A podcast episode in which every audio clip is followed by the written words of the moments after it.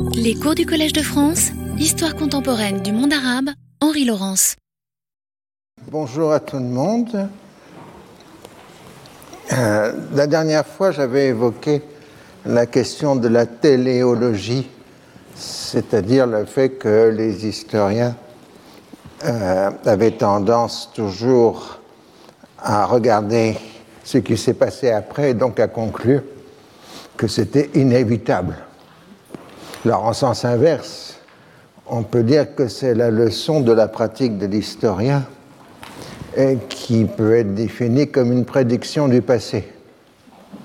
Euh, c'est-à-dire qu'à chaque fois qu'un événement se produit, euh, l'historien regarde les antécédents permettant de comprendre euh, les événements. par exemple, tout le monde est surpris par le 7 octobre, mais ensuite on trouve tous les signes annonciateurs de, des événements. Et ainsi de suite. Ce qu'il faut à la fois avoir donc, c'est que nous prédisons le passé, mais que dans chaque présent, il y a toujours une infinité de possibilités euh, qui sont ouvertes et une histoire euh, déterminera laquelle aura été suivie. Euh, c'est un point essentiel parce que c'est là où se trouve justement la marge de liberté des acteurs dans les événements historiques. Alors, nous continuons le cours qui, en gros, porte cette année sur les origines de la guerre de juin 1967. Donc, téléologiquement, nous voyons progressivement les éléments euh, se mettre en place. Nous sommes dans le cadre de ce que le grand islamologue ou historien Malcolm Kerr avait appelé à l'époque la guerre froide arabe, qui était à la fois une guerre froide entre États arabes, mais en même temps la projection dans le monde arabe de la guerre froide euh, globale. Et la dernière fois, on a vu que le régime nassérien en 1965 se trouvait face à une triple crise, crise économique et financière, crise politique avec la réapparition de l'islam politique et une crise militaire au Yémen. Et la séquence des événements que cela entraîne va être à la fois un spectaculaire rebondissement de Nasser, mais qui va lui coûter un peu plus tard très cher. En revanche, euh, l'Arabie saoudite, elle, euh, renforce sa position, d'abord territorialement parce qu'elle règle les vieux contentieux frontaliers avec ses voisins du Nord. Euh, donc, un accord avec le Koweït le 7 juillet 1965 qui permet le partage de ce qu'on appelait les zones neutres. Vous voyez sur les anciennes cartes des zones neutres qui étaient dessinées euh, aux frontières communes dans l'Arabie saoudite et euh, euh, du Koweït. Alors la raison avancée quand les Britanniques ont tracé les frontières au début des années 1920, parce que les Britanniques ont passé leur temps à tracer des frontières,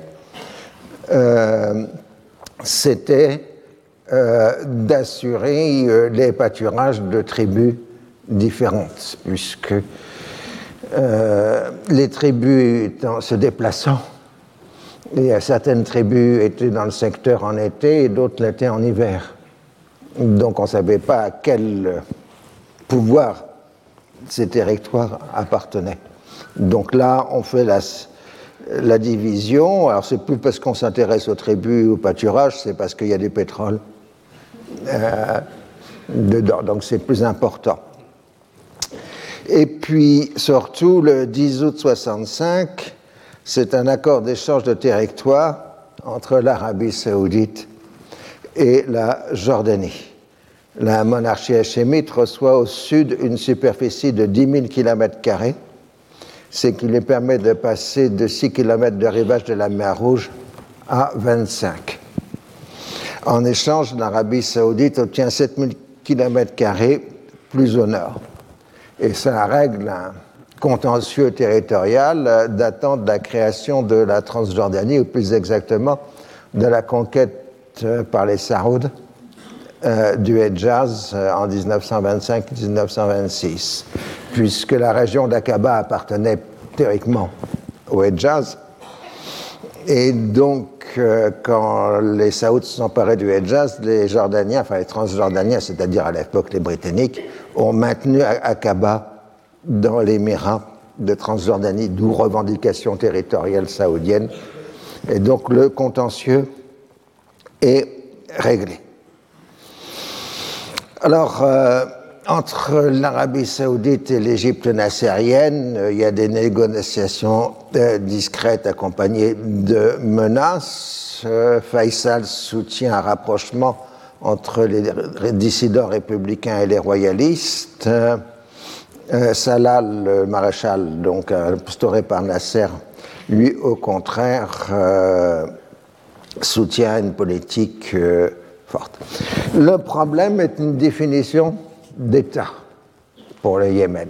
Les Saouds, Faisal veut une monarchie, euh, Nasser veut une république, alors il y a quelqu'un de malin qui propose une solution de compromis. Les diplomates ont toujours des solutions de compromis et propose État islamique, hein, euh, qui serait donc ni une monarchie ni une république.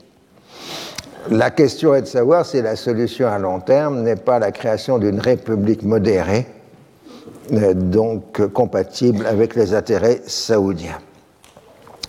Et le 22 août 1965, Nasser se rend à Jeddah et après un premier entretien avec Faisal, il va pratiquer ce qu'on appelle le petit pèlerinage à la Mecque. Donc vous le voyez ici. Euh, et le 24 août, un accord complet euh, est annoncé. Retrait des forces égyptiennes dans un délai de 13 mois et fin de l'aide saoudienne aux royalistes et conférence d'unité nationale yéménite dans les trois mois pour désigner un gouvernement de coalition qui organisera un référendum. Alors, on parle de Yémen, sans dire si c'est une monarchie, un État islamique, ou une république. Et euh, donc vous voyez là, sur cette caricature de l'époque, euh, la réconciliation entre Nasser et Faisal. N'ayant pas confiance dans les intentions nassériennes, Faisal euh, fera en public l'accord pour limiter les marges d'interprétation. Alors tout le monde applaudit à l'accord, sauf la Syrie qui trouve que c'est une trahison, mais ça c'est normal. Et ayant montré sa bonne volonté, le régime nassérien demande aux Américains les reprises de livraison de céréales, PL 480. Encore une fois, les Égyptiens ne comprennent pas le système politique américain. Elles ne se rendent pas compte que c'est le Congrès qui décide et donc euh, les céréales ne peuvent pas être livrées tout de suite. Il faut d'abord une décision du Congrès où Nasser est fortement impopulaire. En tout cas, après un coup à droite, un coup à gauche, euh, Nasser sera ensuite en Union soviétique où il est reçu avec les plus grands honneurs. Donc là, il est reçu à l'aéroport avec garde d'honneur avec euh, Mikoyan, qui était le troisième homme de la Troïka, euh, qui a succédé à euh, Khrouchtchev. Il a bien eu un moment l'intention de se présenter comme médiateur dans la guerre du Vietnam, mais les Vietnamiens lui ont fait rapidement comprendre que ce n'était pas son rôle. En tout cas, l'Égypte euh, reçoit l'annulation de la moitié de sa dette envers l'Union soviétique. Et du coup, euh, Nasser se trouve réconforté et devant les étudiants arabes de l'Université de Moscou, il célèbre le résultat de sa politique, marquant qu'il ne se laissera pas entraîner dans une guerre contre Israël par la Syrie. Et à Moscou, Nasser dénonce le complot des frères musulmans et accuse directement Saïd Ramadan de l'avoir organisé à l'extérieur. Je rappelle, Saïd Ramadan, c'était le gendre de Hassan el-Banna, euh, qui ensuite avait eu la responsabilité de la gestion des frères musulmans palestiniens, puis jordaniens. Finalement, même si la monarchie hachémite a toujours été très prudente avec les frères musulmans, il était ensuite passé dans l'orbite saoudienne. Et la question était que, comme Saïd comme plus avant lui, il avait fait un séjour aux États-Unis, invité euh, par les Américains dans ce qu'on appellerait en France un programme de personnalité d'avenir. Du coup, il y a eu une accusation permanente euh, contre Saïd Ramadan d'être euh, un agent américain. Toujours est-il qu'au milieu des années 60, euh, Saïd Ramadan s'est installé en Europe, à Genève, tout en travaillant aussi avec l'autre mosquée qui a été ouverte à Munich. Alors il y a toujours des discussions pour savoir dans quel contexte ces deux mosquées, celle de Munich et celle de Genève, ont été ouvertes, une interprétation qui a une certaine vraisemblance, je crois l'avoir déjà dit ici, était qu'il s'agissait pour les Américains d'avoir un levé d'influence à destination des musulmans soviétiques, pas du Moyen-Orient. Parce que après la Seconde Guerre mondiale, il y avait beaucoup de réfugiés musulmans soviétiques en Allemagne.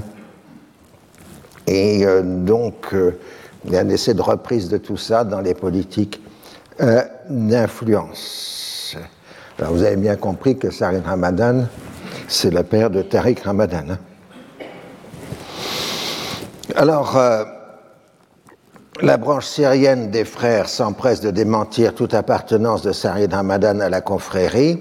Du coup, l'intéressé perd sa nationalité égyptienne et reste en Suisse dans une situation juridique embrouillée. Il était de fait un apatride, euh, mais on fait semblant de croire qu'il est pakistanais parce qu'il est arrivé en Suisse avec un passeport diplomatique pakistanais. Mais je rappelle qu'en droit, un passeport n'est pas un signe de nationalité. C'est simplement une indication qu'un État vous protège. Ce n'est pas la même chose. Alors, euh, dans ce contexte aussi, Nasser reconnaît l'Union soviétique comme une puissance eurasienne. Je vais expliquer l'importance du concept d'Eurasie dans la politique russe jusqu'à aujourd'hui. Et euh, donc, ça permettrait à l'Union soviétique de participer à la prochaine conférence euh, du nouveau Bandung afro-asiatique. Et euh, il a le soutien de l'Union soviétique dans la politique anti-impérialiste.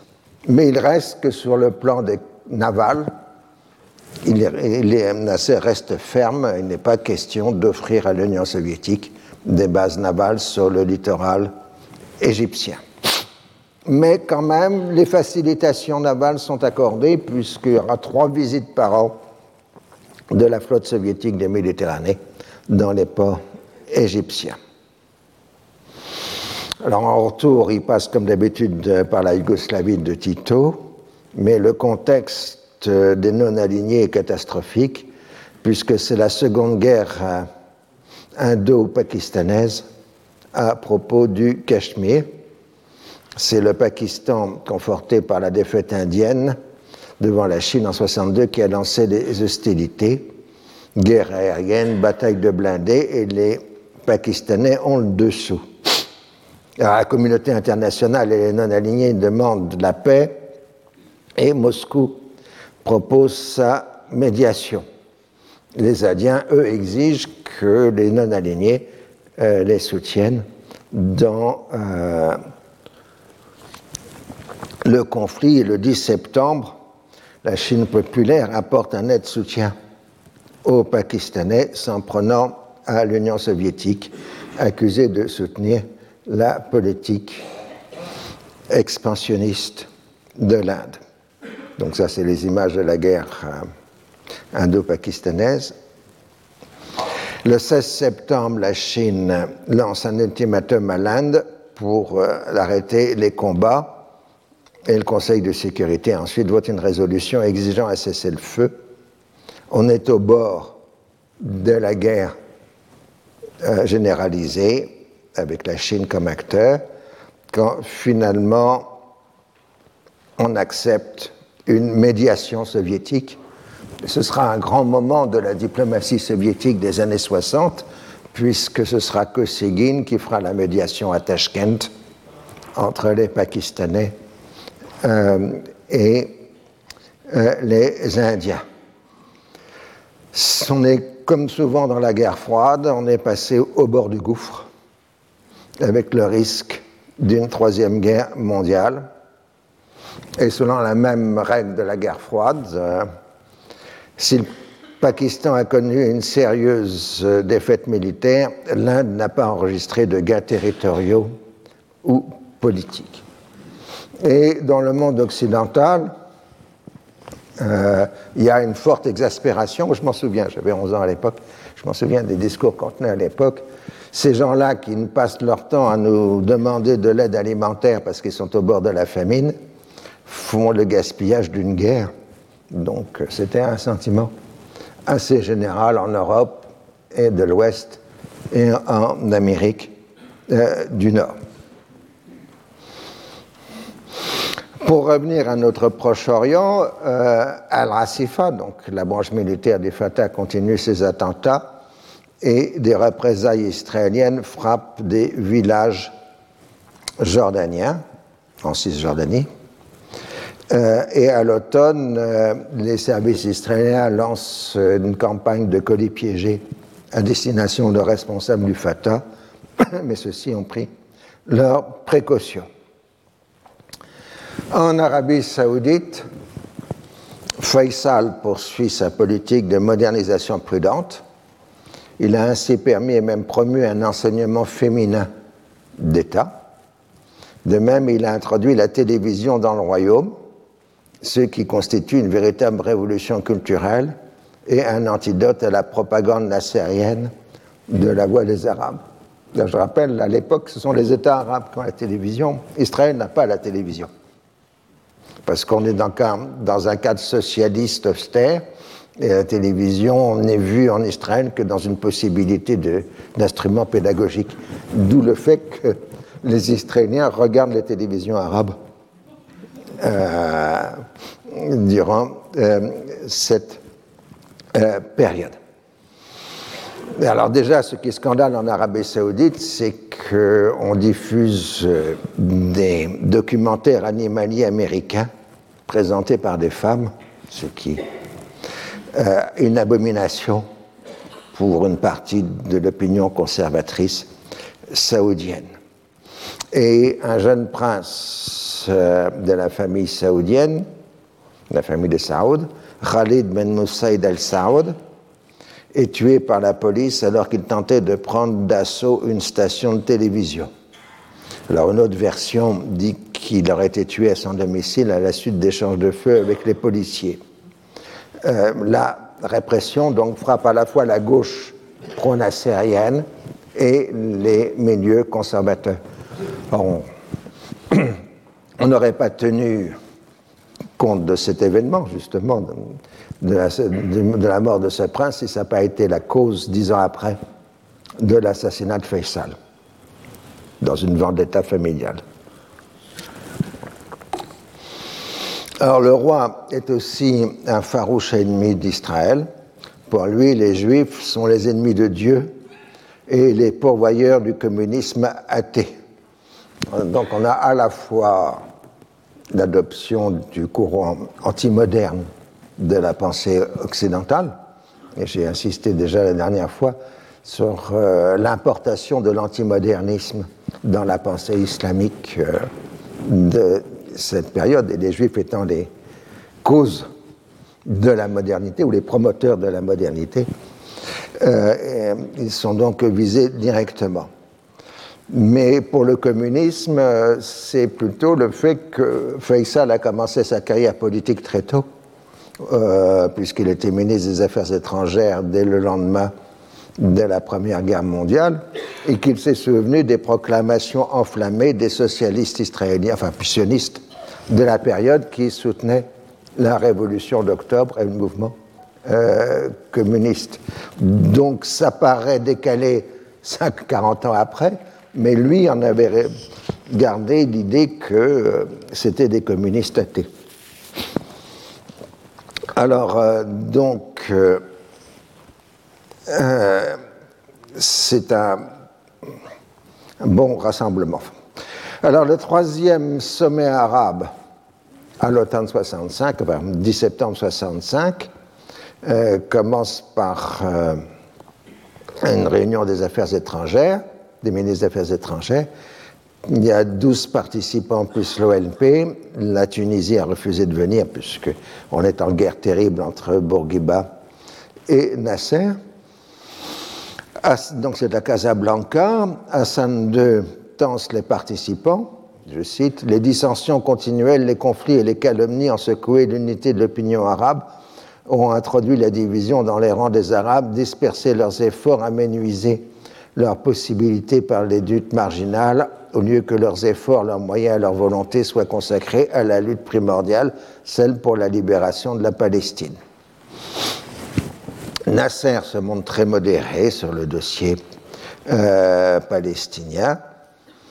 Euh, il parle plutôt d'une aide matérielle à donner aux Palestiniens qu'autre chose. À huis clos, on est toujours pris dans le même dilemme, euh, comment œuvrer à la libération de la Palestine sans avoir les moyens de faire la guerre à Israël.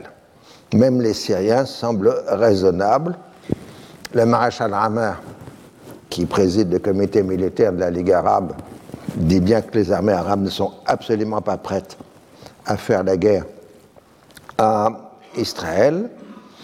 L'Arabie saoudite et le Koweït ne semblent pas prêts non plus à payer le réarmement arabe. Boumedienne suggère d'avoir recours à la guérilla plutôt qu'à la guerre ouverte, ce qui montre que le leader égyptien confond l'Algérie avec le Proche-Orient, parce que les conditions géographiques sont totalement euh, différentes.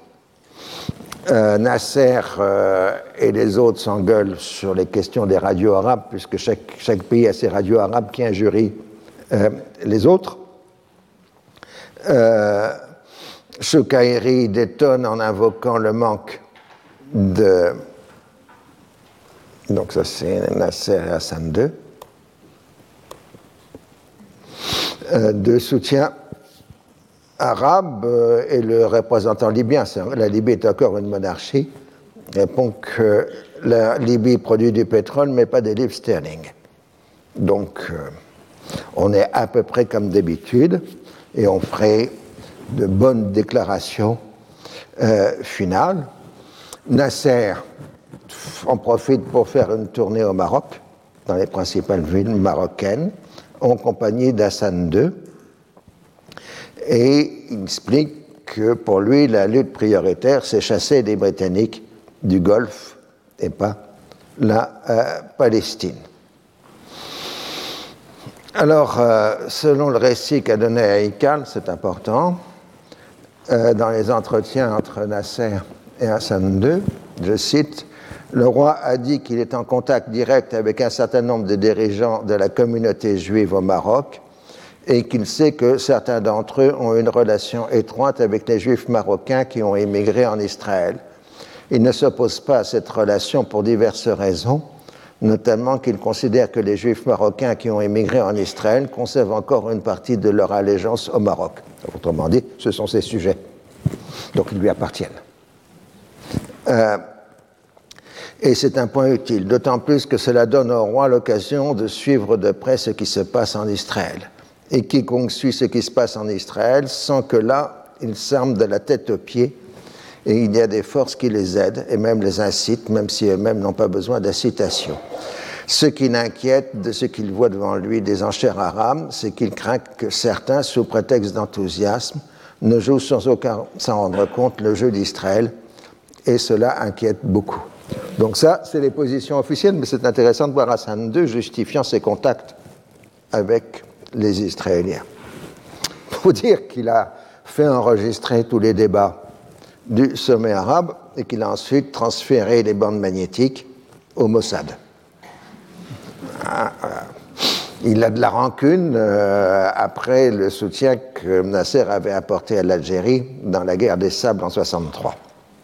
Et de toute façon, les services marocains ont été réorganisés par le Mossad dans le cadre d'une coopération clandestine. Ça. Alors, en échange du bon procédé d'avoir transmis les bandes magnétiques, qui de toute façon n'apprennent rien parce que tout le monde sait que les Arabes n'avaient pris aucune décision sérieuse, euh, les Israéliens ont accepté de participer à l'élimination, c'est-à-dire à, l'assassinat, de l'opposant Mehdi Ben Barka. Ce sont les Israéliens qui ont attiré Ben Barka à Paris et ont fourni tout le support logistique pour son assassinat le 29 novembre 1965. S'ils n'ont pas directement participé au meurtre, ils ont joué un rôle dans la disparition du cadavre. L'affaire provoquera une franche rupture entre la France de Charles de Gaulle et le Maroc. Bien évidemment, les Français ont plus que soupçonné la présence israélienne dans l'affaire, même s'ils ne l'ont pas évoqué publiquement. Mais c'est une raison supplémentaire au froid qui s'installe dans les relations euh, franco-israéliennes. Eshkol, directement compromis dans l'affaire, a imposé une stricte censure sur ce sujet délicat. Alors, comme je dis, les informations fournies par Hassan II étaient de notoriété publique, parce que de toute façon, la presse arabe avait dit l'essentiel des discussions de Casablanca. Alors, pendant que Hassan II passe les bobines aux Israéliens, c'est Roi Hussein qui se rend euh, à Paris pour rencontrer secrètement Golda Meir, alors ministre des Affaires étrangères. L'entretien se déroule dans une bonne ambiance. Les participants s'accordent pour le maintien des quotas prévus par le plan Johnston pour les eaux du Jourdain. Et le roi s'engage à ce que les blindés que les Américains doivent lui fournir ne soient pas stationnés en Cisjordanie et qu'aucune armée arabe ne recevra l'autorisation d'entrer dans le royaume. Et Goldamer le pousse à contrôler plus sévèrement les activités du Fatah. Donc, vous voyez ce jeu compliqué de la diplomatie arabe où finalement les contacts avec les Israéliens sont beaucoup plus fréquents euh, qu'on ne le pense. La modération nassérienne paye avec la reprise des livraisons de céréales sur la base du PL 480, mais sur une base purement annuelle et non pas pluriannuelle comme pour euh, les contrats euh, précédents. C'est-à-dire que maintenant on fait du coup par coup pour surveiller la bonne conduite égyptienne. Et inversement, euh, a décidé de remettre un peu d'ordre dans les finances du pays en nommant comme Premier ministre Zakaria Moheddin, un ancien officier libre chargé de remettre donc les comptes en, ordre, c'est-à-dire de faire une politique d'austérité. Et on justifie cette politique par les coûts de la guerre du Yémen et les nécessités militaires. Alors Washington veut que Nasser soit modéré dans les questions d'Arabie du Sud et, euh, euh, et du Yémen, mais Nasser répond que pour le Yémen, il faut voir avec Faisal. Et les Américains demandent aussi un contrôle de l'Agence internationale de l'énergie sur le nucléaire égyptien, ce que Nasser est prêt à accorder à condition que Israël reçoivent le même contrôle. Alors on sait très bien que les Égyptiens n'ont pratiquement pas d'industrie nucléaire, contrairement aux Israéliens. Alors vous voyez, prédire le passé, c'est donc voir les signes annonciateurs de ce qui se plutôt. Et euh, donc, euh, en Irak, on a toujours la même instabilité euh, politique. Le, gouvernement d'Arif a nommé Abdelrahman al-Bazaz comme Premier ministre. C'est un civil pour la première fois depuis longtemps. Euh, on a l'impression donc d'un programme de libéralisation. On parle de retour d'un état de droit, mais pas du pluripartisme et d'élections libres parce que ça profiterait trop aux communistes.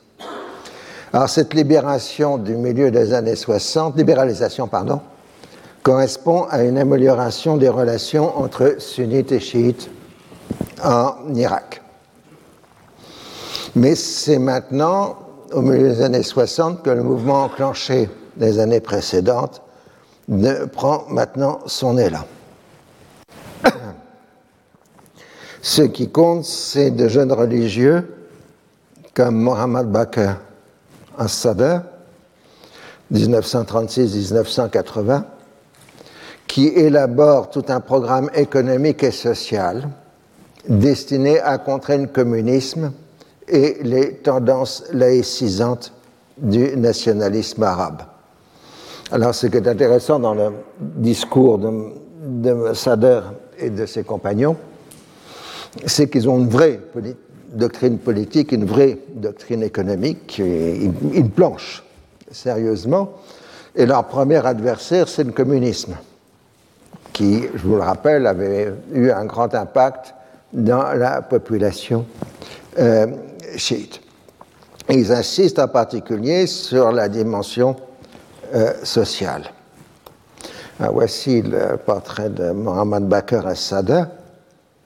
Vous voyez, il a quelque chose chez lui qu'on ne voit pas du tout dans les portraits d'ayatollah actuels. Si vous vous promenez euh, dans la banlieue sud de Beyrouth et autres, vous les voyez tous avec leur tête de grand-père réprobateur.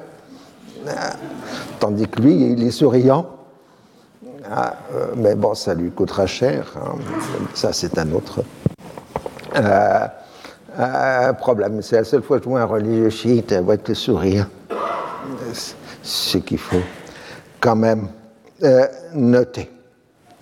Alors, ils veulent passer aux politiques et ils vont créer un mouvement clandestin, al-Darwa, la prédication si vous voulez, qui récuse la légitimité du pouvoir sunnite et insiste sur le fait majoritaire chiite dans le pays.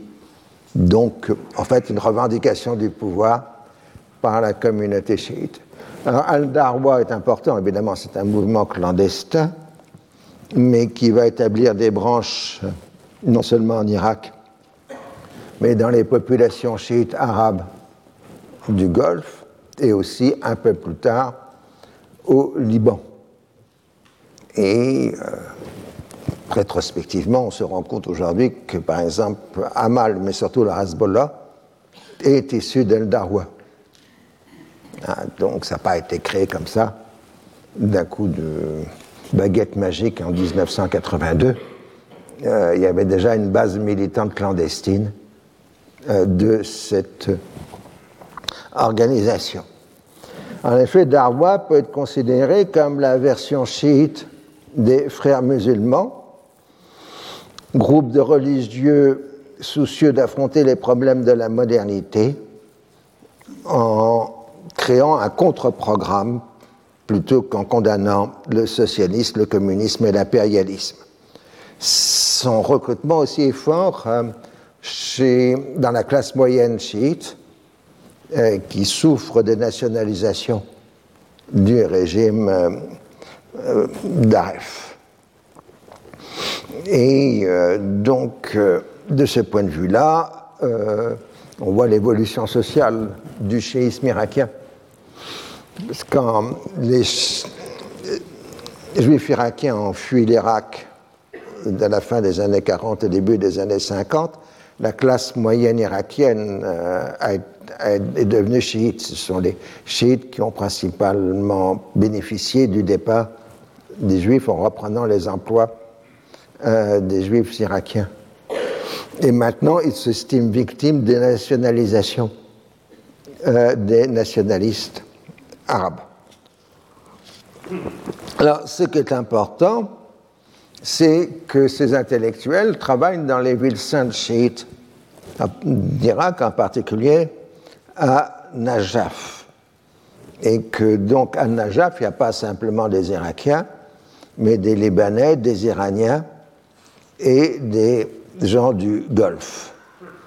Alors la doctrine, le programme est en quatre étapes. Première, élaboration et diffusion de la doctrine. Seconde, la phase politique ayant pour but le pouvoir. Troisièmement, la phase révolutionnaire avec l'élimination du groupe gouvernant considéré comme non islamique. La quatrième, l'établissement du gouvernement islamique qui établira sur terre le pouvoir et la société islamique idéale. Alors il y a la fois dans le programme de ces jeunes intellectuels chiites euh, des similarités et des différences considérables avec ce que Saïd Kopt faisait à la même époque euh, en Égypte. D'une part, ils affirment la souveraineté absolue qui appartient à Dieu, donc la Hakimiyya, comme chez Saïd Kopt. Les directives islamiques constituent la base de la législation l'autorité législative ne doit promulguer aucune loi en contradiction avec l'islam. Là, c'est un peu un rappel de la constitution iranienne de 1906 de mémoire, qui avait établi une sorte de contrôle de constitutionnalité des lois en Iran, euh, fait par les religieux chiites. C'est-à-dire, au lieu d'avoir un tribunal constitutionnel, ce seraient les religieux qui vérifieraient si chaque loi faite était compatible avec les enseignements euh, de l'islam. Par contre, le troisième point, c'est que le peuple est considéré comme vice-régent, comme calife de Dieu. Donc, en tant que représentant de Dieu, le peuple euh, a le pouvoir législatif et exécutif. Mais qu'il y a un contrôle en haut de l'autorité islamique par le biais des grands jurisconsultes. Alors là, ce qui est intéressant dans le modèle qui est développé et qui servira en fait, vous avez bien compris, euh, de schéma d'ébauche de ce que sera ensuite la République islamique d'Iran dans les années 1980, puisque c'est de ces travaux-là qu'est issue la, la République islamique, c'est l'idée d'un double pouvoir, d'une double légitimité. Légitimité d'en bas par vote populaire, et légitimité d'en haut par contrôle de, l'islamité des lois euh, par les religieux. Alors, Saïd Kopt était un intellectuel, Bakr as-Sadr est un religieux, ce qui est aussi quelque chose de différent. Mais tous les deux développent au milieu des années 60 la théorie d'un islam révolutionnaire. Et il est certain que les écrits des frères musulmans ont circulé dans les villes saintes euh, chiites. Et ils ont aussi en commun un anti-occidentalisme qui vise tout autant l'impérialisme occidental que la modernité issue des idées européennes. Et dans la modernité européenne, le communisme est inclus. Donc, tous les deux cherchent à créer une modernité fondée sur l'islam. Et là, on a le paradoxe habituel dans ce genre de euh, c'est que cette modernité est fondée contre l'Occident. Mais si vous êtes contre, euh, vous n'êtes pas obligé de vous définir en fonction d'eux. Autrement dit, vous êtes directement influencé euh, par. Les contre-Occidents sont des produits de l'Occident, enfin se construisent face à l'Occident, donc ne sont pas indépendants euh, de l'Occident. Et ça, c'est dans le piège dans lequel s'est enfermé tous les contre-Occidents euh, en terre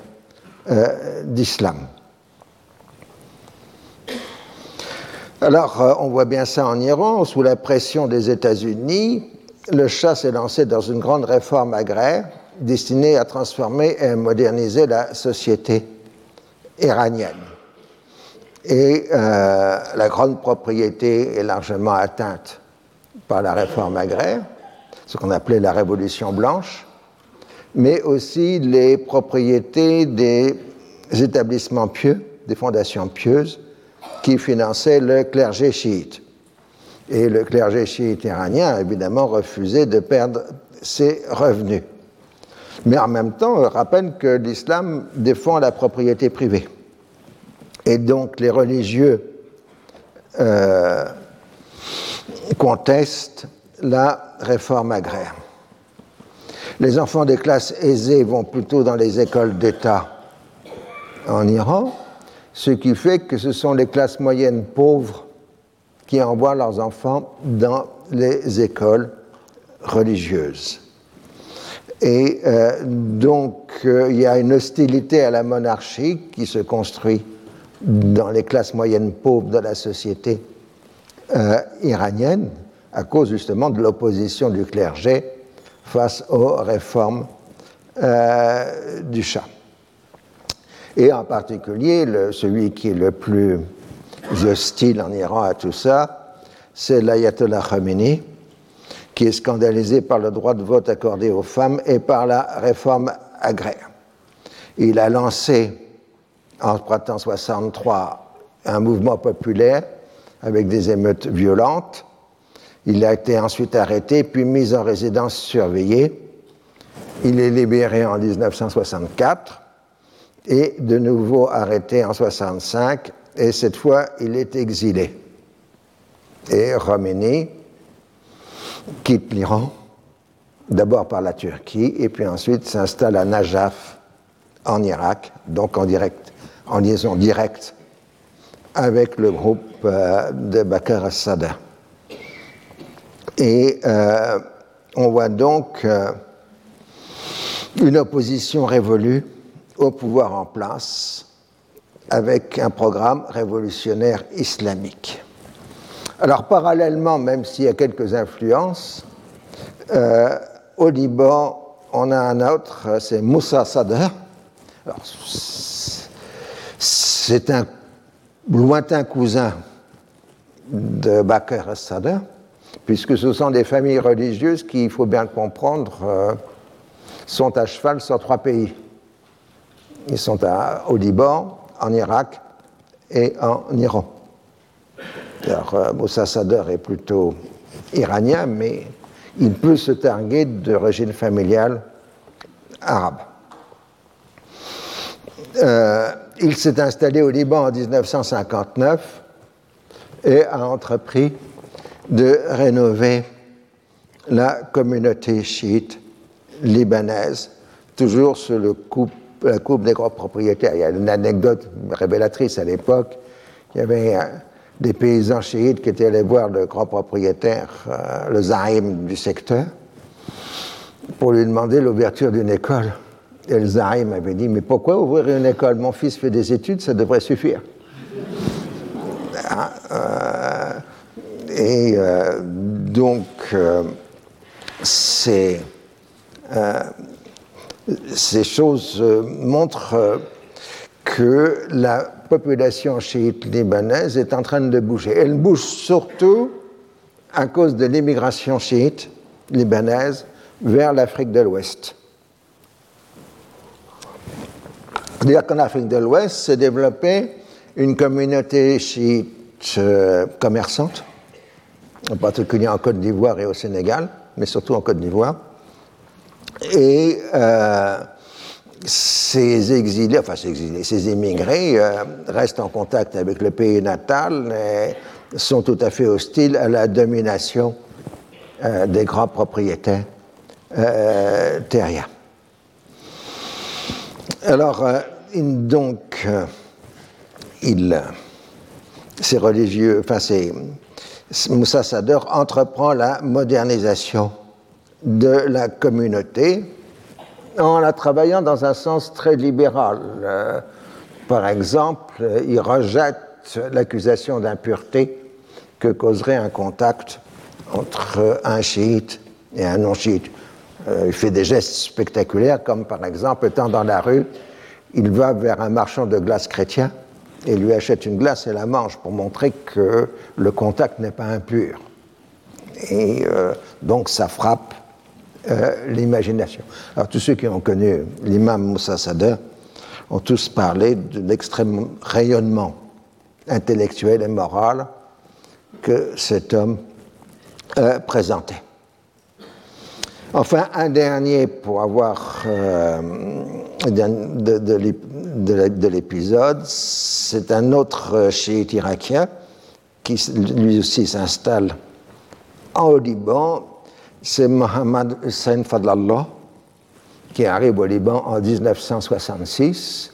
Alors lui, il est très distinct euh, de, de Moussa Sada, parce qu'en fait, Fadlallah, c'est de facto le représentant d'Al-Darwa euh, au Liban. Alors tout ça passe évidemment au-dessus de l'horizon.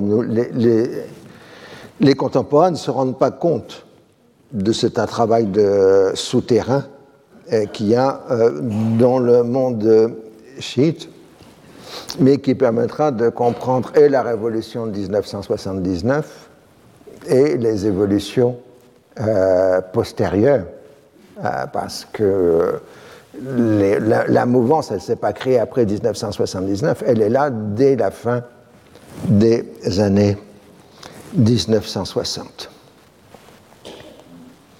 Alors revenons à de la politique. Euh, bah, c'est ce que j'ai appelé Aden Arabi pour faire euh, allusion à un texte bien connu. Euh, les Britanniques sont toujours prisonniers de leur Arabie du Sud. Ils essayent de créer une fédération, mais c'est difficile entre le port d'Aden, tenu par des nationalistes arabes très à gauche, marxistes-lénistes pratiquement, et euh, les souverains, enfin les, chefs tribaux euh, du, reste du euh, pays. Alors, il y a des mauvaises séquences, je veux dire. La violence s'établit et le haut commissaire à Aden rétablit le contrôle direct de l'autorité britannique sur le port d'Aden le 27 septembre 1965, au moment où il y a un ministre britannique qui, pour la première fois depuis longtemps, va rencontrer Nasser Caire. Et donc Nasser prend ça pour une injure et donc refuse de recevoir euh, le ministre euh, britannique. Euh, alors, Nasser est offensif dans ces questions du Golfe d'Arabie du Sud, mais lui, il se sent défensif, toujours. Donc, c'est une attaque qu'on lui fait. Mais en fait, à Londres, on commence à penser que le mieux serait de laisser les Yéménites se débrouiller tout seuls, étant donné que Aden a de moins en moins d'importance. Après tout, comme j'ai déjà évoqué la dernière fois, on peut déplacer la base militaire d'Aden sur Bahreïn et un problème serait euh, réglé. Et euh, donc, euh, on a à la fois un changement d'orientation dans la politique britannique et une pression arabe sur la dépendance d'Aden et de ce qu'on appelle à l'époque l'Arabie du Sud. Alors, si les Britanniques sont voués aux gémonies dans les pays arabes, au contraire, la France de De Gaulle est maintenant au sommet de sa côte euh, d'amour. Après avoir été reçu une seconde fois par le général, le roi Hussein proclame le 6 octobre que le général de Gaulle, que nous considérons comme un grand ami, a su gagner par son courage et sa sagesse le respect, l'admiration et l'affection des Arabes. Le numéro 2 du régime égyptien, le maréchal Ramer, est invité en France avec le décorum habituel d'une visite d'État, même s'il n'est qu'un numéro 2, donc on lui fait la totale, hein, Versailles, l'opéra, etc. J'ai eu l'occasion de discuter avec le professeur d'arabe qui avait été l'interprète et qui m'avait raconté quelques anecdotes sur ce, voyage du Mouchir, maréchal qu'on appelait le, Mouchir. Euh, alors le haram dit des pays d'Occident, la France est celui qui est le plus proche du tiers-monde, qui en comprend le mieux les circonstances et le désir d'indépendance et de progrès économique. Alors, dit vrai, le maréchal, il est très inquiet devant De Gaulle. Il se sent tout petit. Euh, a, dans les sources égyptiennes, combien il est intimidé par la présence euh, du général euh, De Gaulle. Alors, du 15 au 19 octobre 65, on n'a pas parlé de dossiers concrets, mais d'un rapprochement général entre les deux pays. Le compte-rendu note, au cours du long entretien qu'il a eu avec le maréchal Ramin, le général de Gaulle a rendu hommage aux efforts énergiques entrepris par le président Nasser pour promouvoir le développement économique et social de son pays. Il a assuré son visiteur que nous étions très conscients de l'importance du problème du développement économique des pays pauvres et lui a fait remarquer que nous avions donné de nombreux et concrets témoignages de notre volonté de coopérer au progrès de ces derniers. Il a ajouté que la France, compte tenu de ses engagements en Afrique et ailleurs, était disposée, dans la mesure de ses moyens, à aider la République arabe unie pour son développement les meilleurs services qu'elle pouvait rendre à l'Égypte dans ce domaine étaient surtout d'ordre culturel et technique. Nous pouvions l'aider en particulier par la formation des cadres et des techniciens. ce que vous ai évoqué la dernière fois, c'est la politique de la Ve République qui donc euh, d'étendre au Proche-Orient euh, ce qu'on appelle la coopération de substitution. Le chef de l'État a souligné l'importance qu'il attache au maintien de la paix au Moyen-Orient. Il a rappelé que la France n'avait pas créé l'État d'Israël, mais que nous avions pris la situation comme elle l'était et que nous étions hostiles à toute agression d'où qu'elle vienne. Le général de Gaulle a donné acte au maréchal Hammer de la priorité naturelle de l'Égypte dans l'entreprise de rénovation du monde arabe nous ne sommes pas hostiles à l'union des pays arabes, mais nous pensons qu'elle ne doit pas aboutir à la constitution d'un État unique. Nous n'avons pas non plus d'objection à ce que les États arabes se, concertent au sein de la Ligue arabe et pratiquent une politique de non-alignement entre les blocs. Alors, au passage, Nasser réhabilite les trois diplomates français, dont André Miquel, qui est récemment décédé, euh, qui avait été condamné par la, la justice égyptienne en 1962. Et De Gaulle reçoit une invitation à se rendre en Égypte, mais il répond qu'il est sensible au geste, mais qu'il ne peut pas pour l'instant euh, se rendre. Il est à noter qu'en fait, le général de Gaulle ne s'est jamais rendu aux visites officielles dans un pays arabe indépendant durant ses deux mandats euh, présidentielle. Alors, dans la foulée de la visite, il est discuté de la mise en place d'une grande exposition tout en Camon, distingue de la petite exposition faite aux États-Unis en 1961. Il faudra plus d'un an pour la mettre en place et elle aura lieu du 17 février au 4 septembre 1967 avec un immense succès, avec plus d'un million deux cent quarante mille visiteurs. L'exposition Toutankhamon est restée pendant plus de 50 ans l'exposition la plus fréquentée en France. Donc euh, ça avait eu un impact énorme pour les gens qui peuvent se rappeler de, de Toutankhamon. Alors évidemment, les Arabes comprennent pas trop pourquoi le général de Gaulle est mis en balotage aux élections présidentielles du 5 décembre 65. On voit même un complot impérialiste ou sioniste. Mais bon. Alors, ça ne doit pas dissimuler que Nasser a quand même réussi à se brouiller à la fois avec les Américains, avec les Allemands et avec la Grande-Bretagne, pardon. Alors, si des actes spectaculaires lui ont donné un surcroît de popularité, sa marge de manœuvre euh, a diminué par rapport à l'Union soviétique. Quant aux Américains, ah bah, ils trouvent que il faut, plus on se tient loin du Moyen-Orient, mieux ça vaut, parce qu'ils sont maintenant engagés dans la guerre du Vietnam et qu'ils ne veulent pas avoir un autre conflit, une autre situation conflictuelle ailleurs euh, dans le monde. C'est un peu de cette période, on va voir que euh, venir l'adage que les présidents américains ne veulent pas s'occuper du Moyen-Orient, mais que ce dernier se le rappelle régulièrement euh, à leur attention. Euh, à l'ONU, on discute la rédaction d'une convention internationale sur l'élimination de toutes les formes de discrimination raciale. Cette dernière est condamnée dans l'absolu, tout en prenant en compte dans les considérants le colonialisme et toutes les pratiques de ségrégation et de discrimination dont elle s'accompagne sous quelque forme et en quelque endroit qu'ils existent.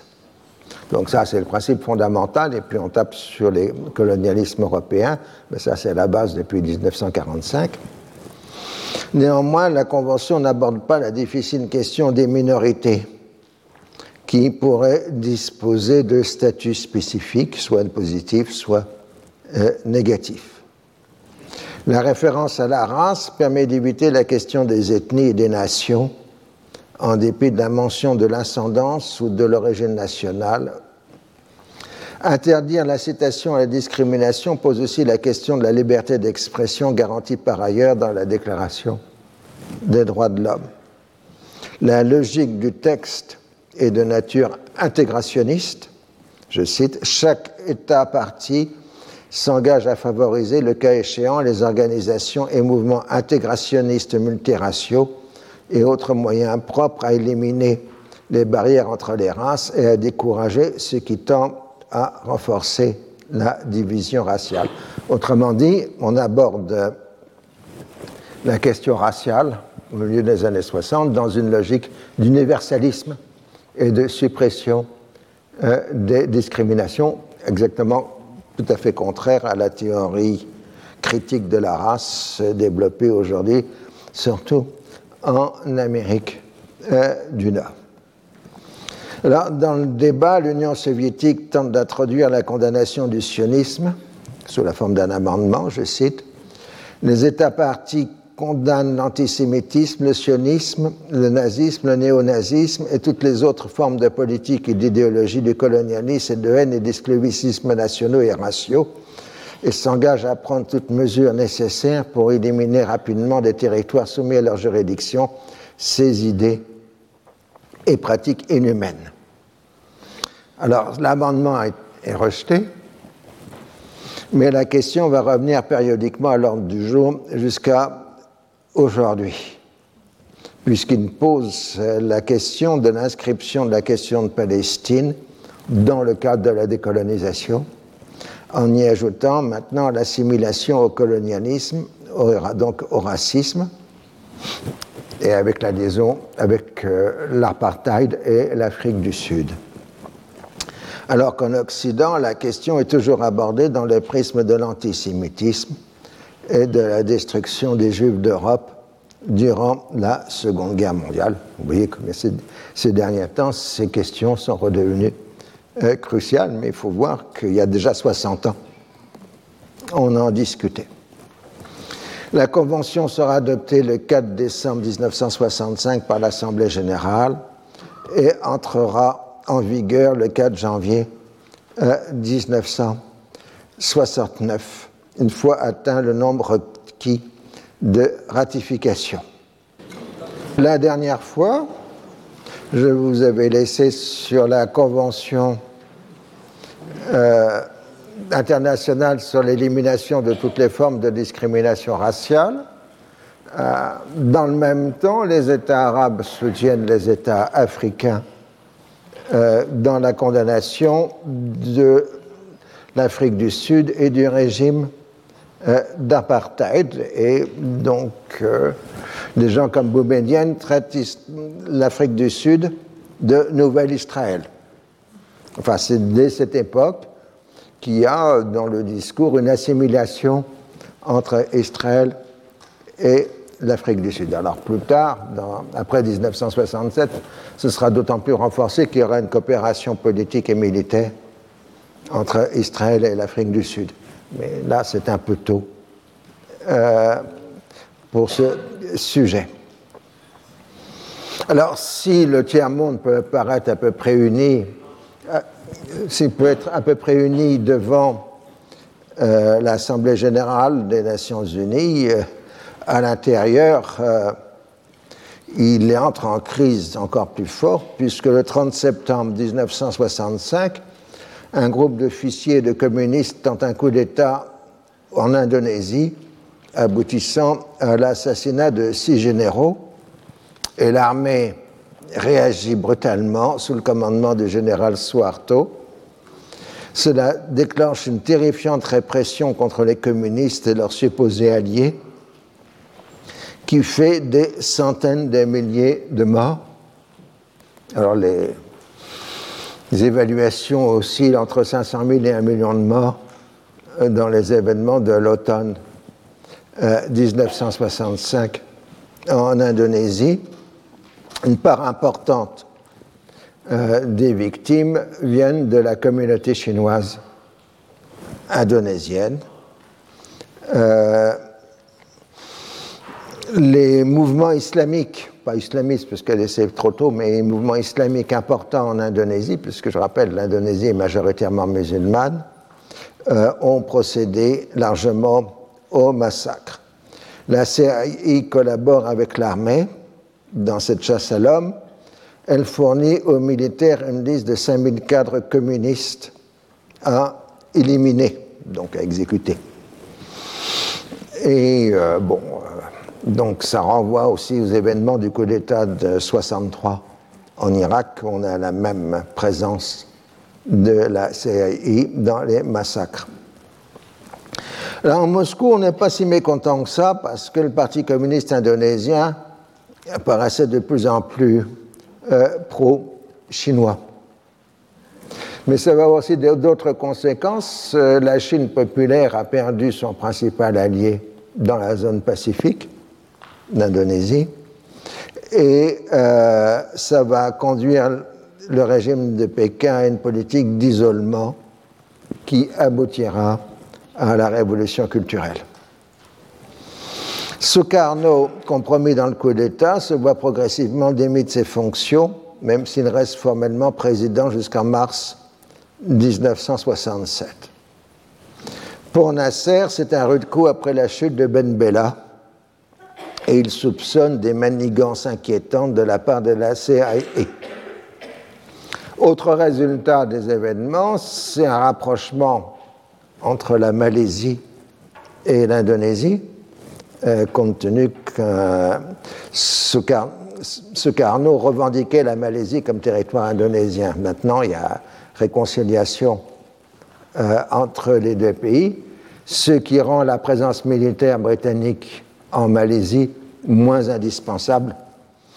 Donc, euh, c'est progressivement dans les cercles dirigeants britanniques l'idée qu'on ben, va abandonner la politique de l'Est de of Suez, Est de Suez, cette présence britannique euh, dans l'océan Indien et euh, dans le Pacifique.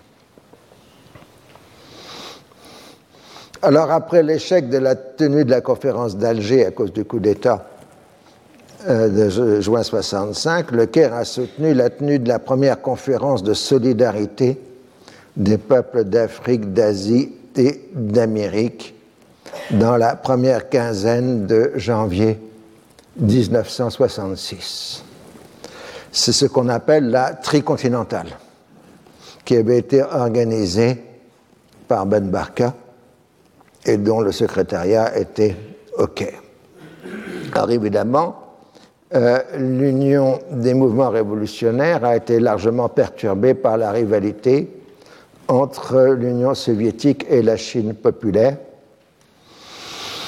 Et petit sourire francophone, 80% euh, des Africains parlant le français à, à la conférence et 80% des Asiatiques parlant en anglais les débats de la tricontinentale se sont faits autant, voire plus en français euh, qu'en anglais. Les résolutions montrent une unanimité dans la condamnation de l'impérialisme, c'est-à-dire des États-Unis. La France de De Gaulle est largement ménagée. Les latino-américains sont partagés entre partisans de la lutte armée et ceux de la conquête légale du pouvoir. Les Vietnamiens et les Cubains sont à l'honneur. Che Guevara appelle à la multiplication des luttes armées avec le slogan 1, 2, 3, Vietnam. La conférence passe une résolution demandant la rupture de toute relation avec l'État d'Israël. Euh, l'intérêt de la tricontinentale par rapport à, à ce qu'on vit aujourd'hui, c'est que la tricontinentale se pose comme un mouvement mondial euh, ne faisant pas de référence culturelle particulière. Euh, on a quelque sorte dans la tricontinentale un contre-universel. Vous avez l'universel de la civilisation occidentale qui s'étend dans le monde, et vous avez l'universel de la lutte anti-impérialiste euh, dans le monde. Mais on n'a pas une définition culturaliste sur l'islam, sur ceci, sur l'Inde, sur la Chine, euh, etc. Aujourd'hui, un tel mouvement n'est pas possible parce que aujourd'hui, nous sommes tous pris dans les pièges culturels. Euh, et donc, c'est bien la différence à ce moment-là. Alors, Castro a pris ensuite nettement ses distances envers la Chine populaire donnant ainsi aux soviétiques euh, le patronage des mouvements révolutionnaires latino-américains. Bah, il faut dire que le déclenchement de la révolution culturelle prolétarienne, la grande révolution culturelle prolétarienne, excusez-moi, à l'automne 65, conduit à un isolement diplomatique de la Chine, mais la Chine renforce son aura révolutionnaire dans l'ensemble du monde. Alors comme euh, vous le savez bien, à la suite des années 60, on va avoir euh, des grands mouvements de protestation, en particulier dans le monde étudiant. Euh, les complotistes de l'époque verront dans la tricontinentale l'état-major d'une révolution mondiale pilotée par Castro, etc. Donc, par exemple, en France, en mai 68, euh, certains gaullistes parleront d'une subversion marxiste euh, organisée par la tricontinentale. Mais il est vrai aussi que d'autres gaullistes, peut-être les mêmes, parfois aussi vu dans mai 68 un complot américain, voire israélien. Ceci pour vous rappeler que le complotisme est de toute époque. Euh, donc euh, voilà. Et euh, on a eu un ministre de, l'Intérieur qui était particulièrement anxieux sur ces complots dans les derniers mois du régime, euh, enfin de, la présidence de Charles de Gaulle.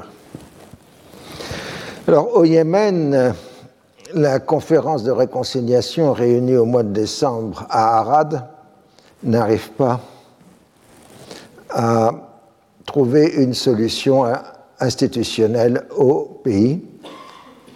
Parce qu'en fait, euh, c'est toujours le problème dans les guerres civiles, on n'arrive pas à savoir qui a gagné la guerre.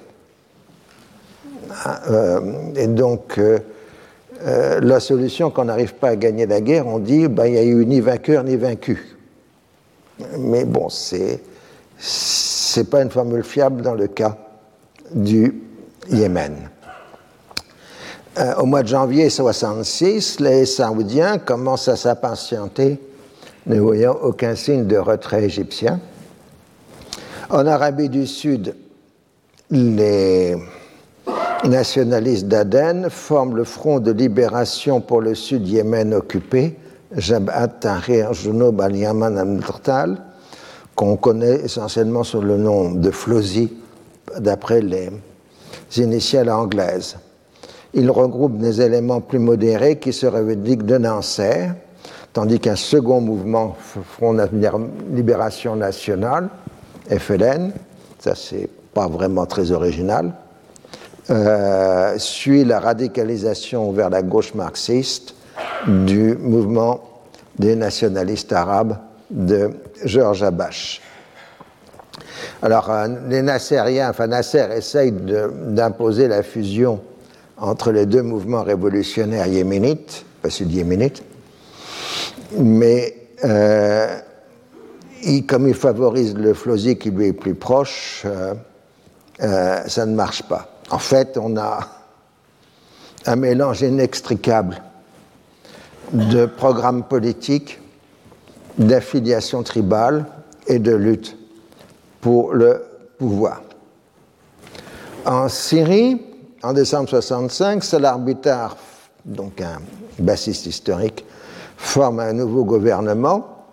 Ça peut paraître comme une victoire de l'aile modérée et historique du parti, Publiquement, l'orientation reste profondément à gauche. Socialisme, le socialisme est un combat national contre l'impérialisme pour l'indépendance, l'union et le progrès. Le but du socialisme dans les pays sous-développés est de créer des richesses et non seulement d'en assurer une juste répartition. On se revendique de majorité de la population constituée de paysans pauvres et d'ouvriers. Bon. Mais c'est vrai qu'il y a une base populaire réelle euh, au régime bassiste syrien, en particulier dans la paysannerie. C'est à l'époque tout à fait incontestable.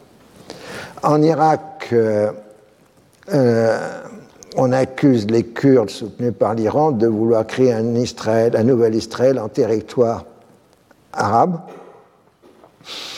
Bon, ça, renvoie évidemment à l'alliance entre les Kurdes et Israël, mais le régime d'Aref donc se prend ses distances par rapport euh, à l'Égypte et se rapproche des États-Unis. Au Liban, début 66, un militant palestinien est tué dans un contrôle de l'armée libanaise, euh, ce qui provoque de grandes manifestations de protestation au Liban et en Syrie. Mais l'essentiel, c'est l'Arabie saoudite. Le 21 décembre 1965, le Royaume a conclu un contrat d'armement considérable de l'an de 200 millions de dollars, ce qui en 1965 c'est une somme colossale, avec les États-Unis et la Grande-Bretagne pour la mise en place d'un système de défense antiaérienne ce qui provoque la fureur des Égyptiens, euh, qui, à dire vrai, en sont euh, la cause, à cause des bombardements aériens qui font au territoire saoudien.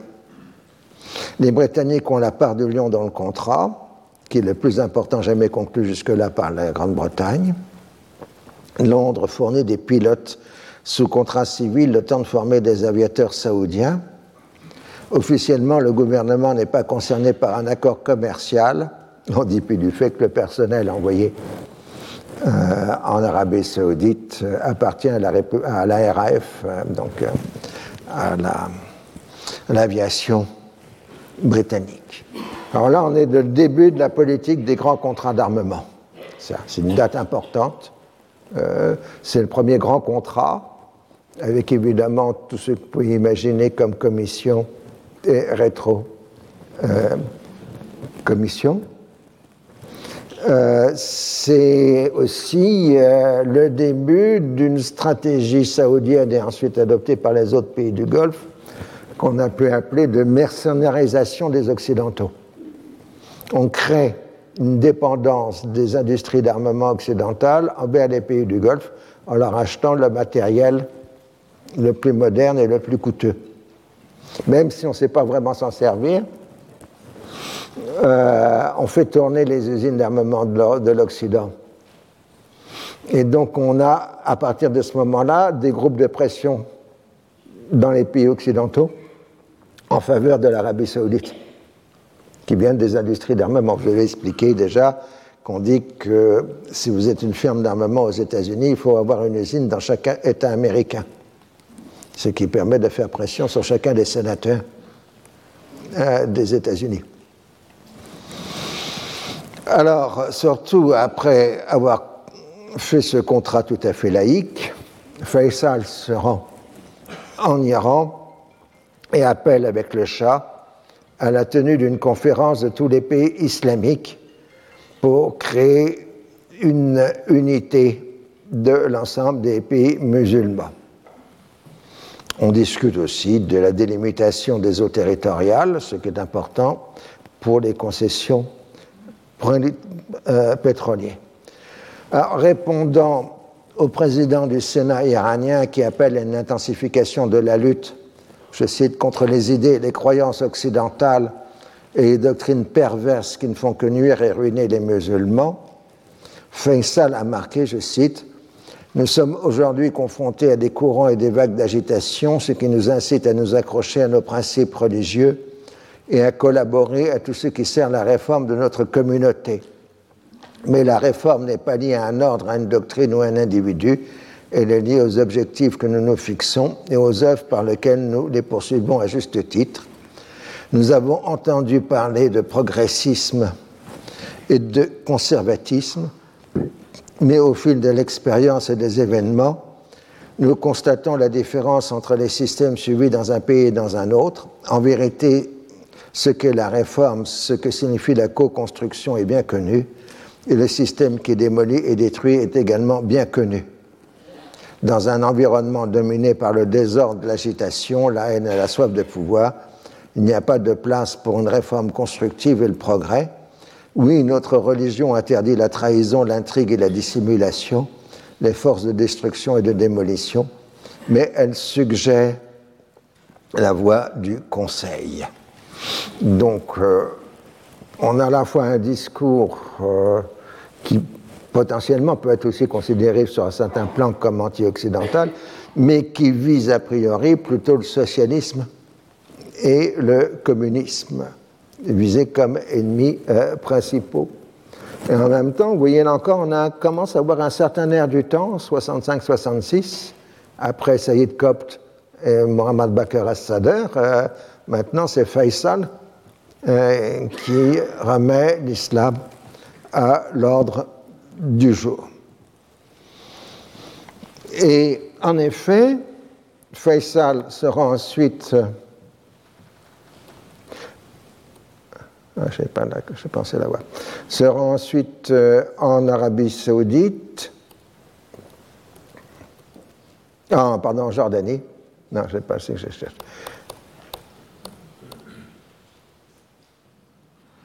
En Arabie Saoudite, euh, en Jordanie, excusez-moi, j'y suis. Euh, et là, il parle franchement. Le, 28 janvier, à la fin janvier 66, il parle de sommet islamique et d'une alliance islamique. Alors officiellement, il présente cela comme une sorte de Vatican II musulman, puisque nous sommes à l'époque euh, de Vatican II. Mais en fait, il devient clair que c'est une alliance des pays musulmans conservateurs.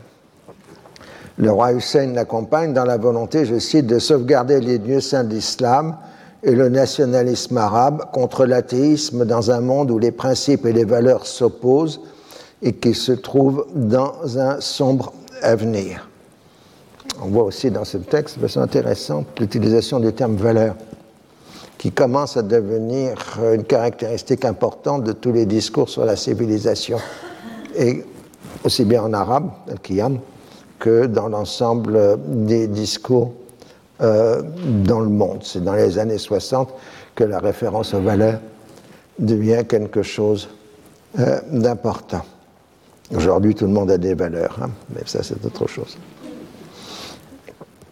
Alors, euh, évidemment, on voit une sorte de sainte alliance regroupant l'Iran, l'Arabie saoudite et la Jordanie. On n'est plus dans la situation de 1962.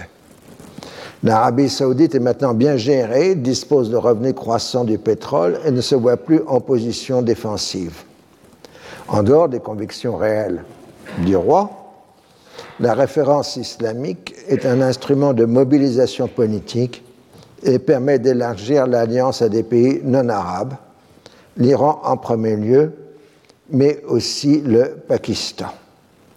Ah, et donc on avait une alliance entre la République arabe unie et l'Inde au nom du progressisme, et Faisal suscite une contre-alliance avec le Pakistan au nom de la solidarité islamique. Le 1er février, Faisal appelle à la tenue de son congrès des chefs musulmans tout en ménageant Nasser. Je cite, La République arabe unie est à l'avant-garde des pays de l'islam. Nasser répond par une, interview publiée par le journal soviétique Izvestia le 7 février 1966. Le monde arabe est toujours le théâtre d'une lutte impitoyable entre d'une part les forces impérialistes et celles de la réaction, et d'autre part les forces nationalistes et progressistes. Ces dernières années ont vu plusieurs réalisations sur la voie de l'unité arabe. Les conférences au sommet arabe et les échanges de visites ont permis des contacts entre les dirigeants et amélioré l'atmosphère.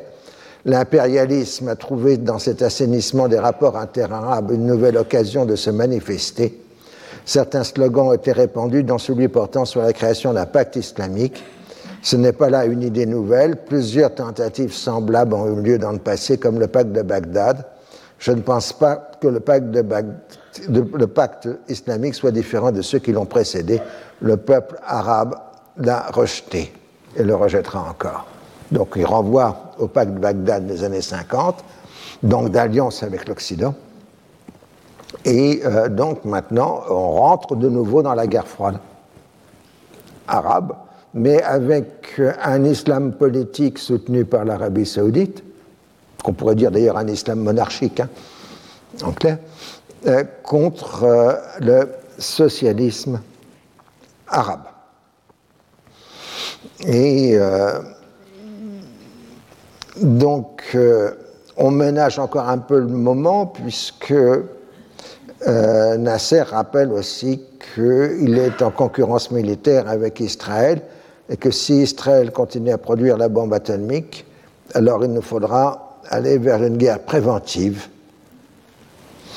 Les pays arabes doivent immédiatement éliminer tout ce qui permet à Israël de produire une bombe atomique.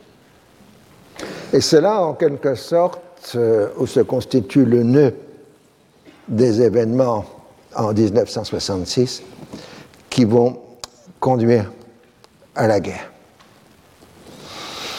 À dire vrai, c'est un événement extérieur qui déclenche la succession euh, des événements.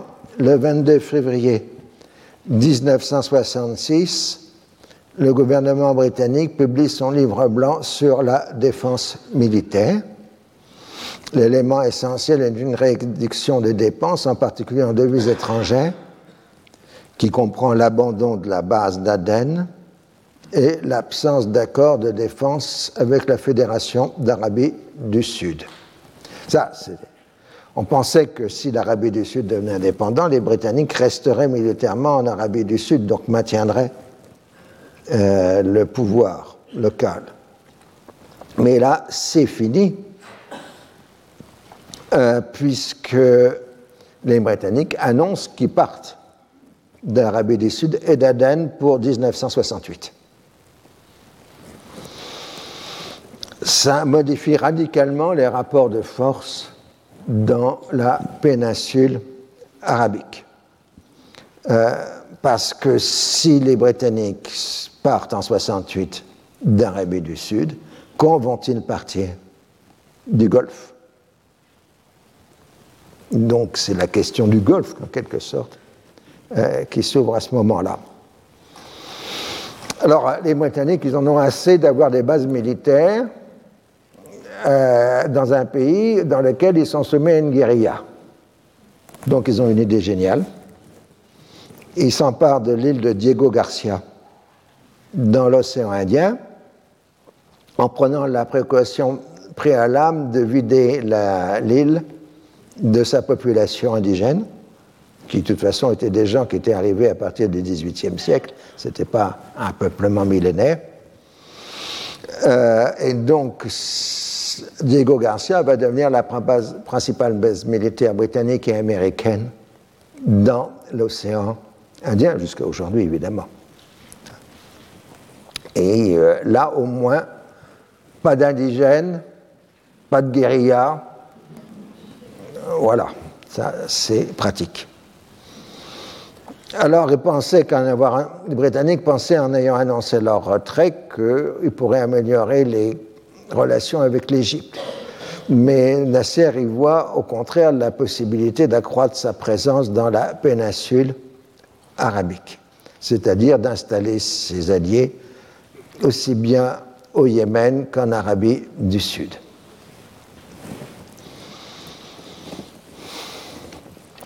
Mais en même temps, euh, le régime nassérien se raidit sur le plan idéologique, dans le discours idéologique face aux positions préconisant les valeurs de l'islam, entre guillemets, de Hussein al-Faisal.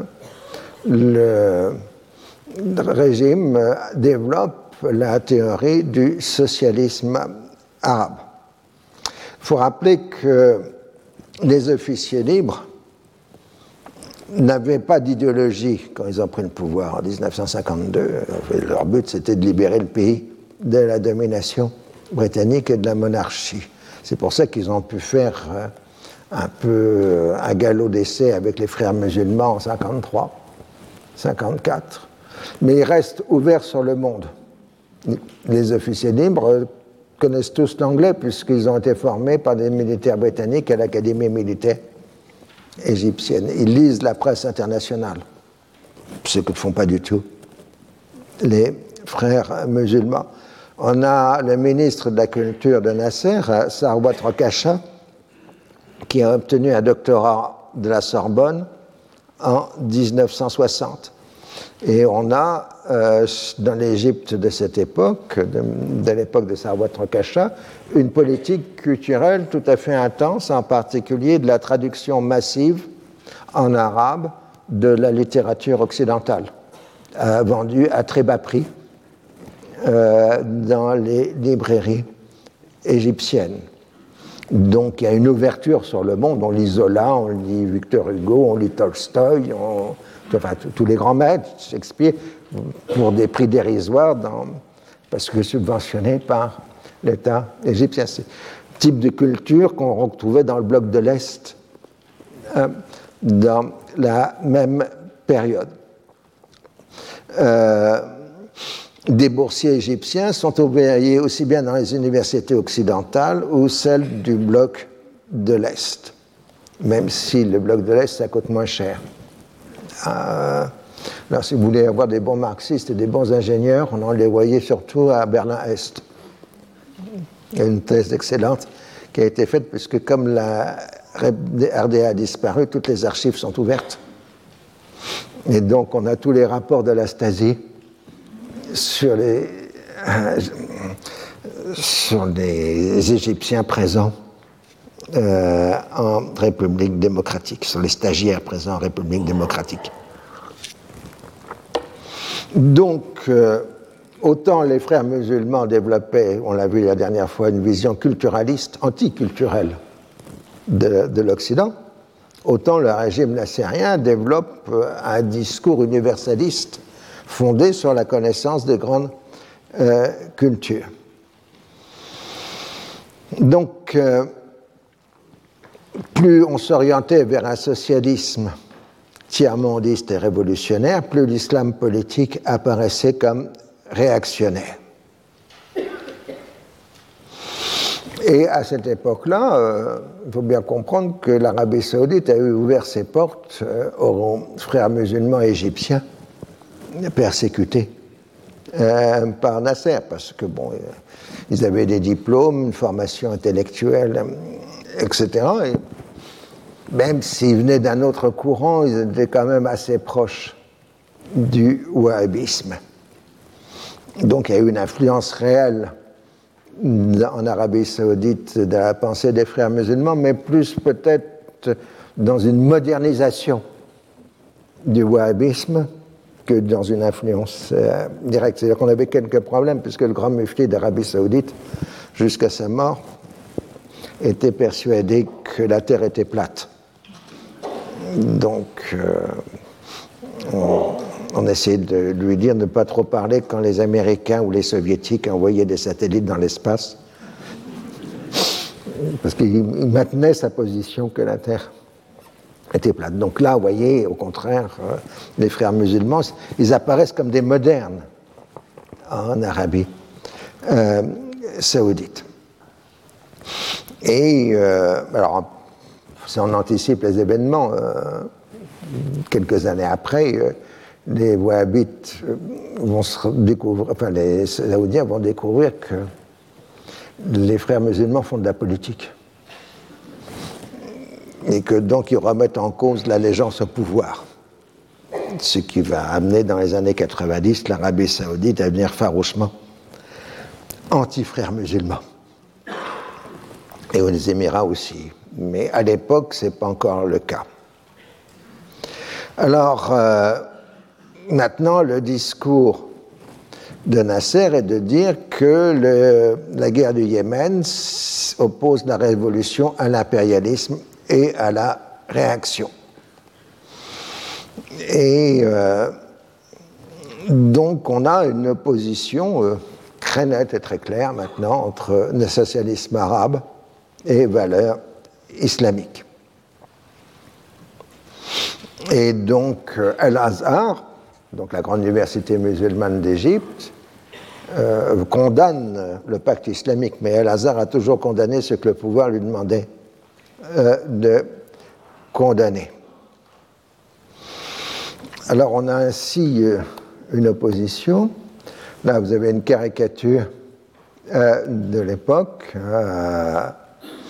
où on présente Faisal comme agent de l'impérialisme, vous voyez, avec l'oncle Sam, etc. Alors les forces conservatrices dans le monde arabe euh, se coalisent euh, contre Nasser. On rapporte qu'un émissaire royaliste était venu demander une aide financière, euh, yéménite, hein, venu demander une aide financière au cher d'Abu Dhabi. Il avait demandé une somme de 5000 livres sterling et on reçoit 100 000 le cher expliquant son geste en marquant que la quantité de munitions correspondante permettra de tenir Nasser à distance. Alors, bien évidemment, les nationalistes arabes accusent les Américains de soutenir le pacte islamique, alors qu'en réalité, à Washington, on se tient en réserve sur ce sujet. On ne croit pas à l'efficacité d'une telle politique aux États-Unis, on considère qu'ici, il existe bien un héritage islamique commun à l'ensemble des pays de la région, n'a que peu d'influence sur la politique des États, comme le montrent les affaires du Cachemire et de Chypre, où l'Égypte avait soutenu dans le Cachemire l'Inde, et il avait soutenu les Grecs à Chypre contre les Turcs. Ce sont donc des clivages politiques et non des clivage religieux. En tout cas, Washington ne veut pas de guerre froide arabe. Ça ne l'intéresse pas, c'est un danger. Encore une fois, euh, les Américains ne veulent pas d'ennui dans la région à cause du Vietnam. Euh, donc ils ne poussent pas du tout au conflit entre l'Arabie saoudite et la République arabe unie. Mais les logiques des situations sont telles que tout le monde interprète comme, euh, comme si des États-Unis soutenait le pacte islamique de Faisal. En fait, euh, ce que font les Américains, c'est d'enregistrer la montée en puissance de l'Arabie saoudite, ce qui n'est pas euh, la même chose. Et on voit aussi une paranoïa chez Nasser qui s'étend le 24 février 1966, quand Nkrumah au Ghana euh, est renversé euh, par un coup d'État alors qu'il était en visite en Chine populaire. Et pour Nasser, c'est encore un coup de la CIA. Et en tout cas, l'Égypte va recevoir la famille Nkrumah sur son, sur son territoire. Nkrumah, très critiqué de son vivant, il meurt en 1972 pour son autoritarisme et sa faillite économique, due en partie au cours des matières premières, sera ensuite réhabilité comme père du panafricanisme et critique du néocolonialisme. Aux États-Unis, le président Johnson, justement, a remanié le Conseil de sécurité nationale. Robert Comer, qui avait été l'artisan de la politique de rapprochement entre euh, les États-Unis et euh, la République arabe unie, euh, se voit confier le dossier du Vietnam avec le titre de conseiller spécial du président. Comer va jouer un rôle essentiel dans la suite de la guerre du Vietnam, mais il se trouve complètement déconnecté euh, du dossier moyen-oriental. Walter Rostow prend le dossier de la sécurité nationale avec euh, comme subordonné Harold Sanders, qui est un excellent analyste, mais qui n'est pas un maître, disons, de la capacité manœuvrière de commerce dans les luttes bureaucratiques à Washington. Euh, Ce n'est pas un manipulateur de bureau comme ses prédécesseurs. Donc c'est un affaiblissement de la ligne pro-égyptienne euh, au Conseil de sécurité euh, nationale. Alors il est remarquable de voir que dans ses écrits successifs, Eikal fera de Comer le grand méchant complotant en permanence contre la République arabe unie, alors qu'en fait l'intéressé a cherché durant toute sa gestion à des, accommodements entre Washington et le Caire, et que la dégradation des relations avec les États-Unis viendra de son départ. Alors maintenant, donc, c'est la guerre froide arabe, dans laquelle évidemment un nouveau coup d'État syrien euh, se euh, produit. Euh, c'est la lutte entre l'aile militaire du parti et l'aile civile avec les chefs historiques. Et donc, c'est les progressistes qui l'emportent avec Salah Jadid en tête de ligne. Donc, général Rafez est éliminé du pouvoir. Les combats dans Damas ont fait environ 300 morts. On a d'autres estimations plus importantes. Et surtout, on a une scission à l'intérieur des partis basses entre le commandement national du parti, donc le commandement pan-arabe représenté par Michel Aflaq, qui s'appuie maintenant sur la section irakienne du Bas et le parti régional syrien. Alors, par commodité, on a pris l'habitude de parler, d'après 66, du néo-Bas pour le parti Bas syrien. On dit aussi, dans le jargon de l'époque, qu'ils sont les régionalistes, tandis que l'autre, ce sont les pans-arabes. Alors, pourtant, euh, la ligne reste la même euh, de la voie de la radicalité. Le corps des officiers de l'armée syrienne subit une nouvelle épuration, largement aux dépens des sunnites. Salah Jadid est le nouvel homme fort du pays, mais il laisse au premier rang euh, des hommes de main, des hommes liches plutôt quand même, comme Noureddin Atassi, qui est chef de l'État, et Youssef Zorain, euh, Premier ministre. Mais en fait, en pratique, euh, ce sont des comment dire, des masques, parce que le vrai pouvoir appartient à Salah tandis que l'armée, elle, passe de plus en plus sous le contrôle du chef de l'aviation, Hafez el-Assad. Alors, euh, on a parlé de ruralisation du pays euh, par le fait que, euh, avec le parti, c'est la paysannerie qui, quelque part, prend le pouvoir. On a vu l'arrivée des moustachus en 66 au pouvoir, enfin, dans les rues de Damas, par rapport aux intellectuels syriens traditionnels qui étaient plutôt glabres.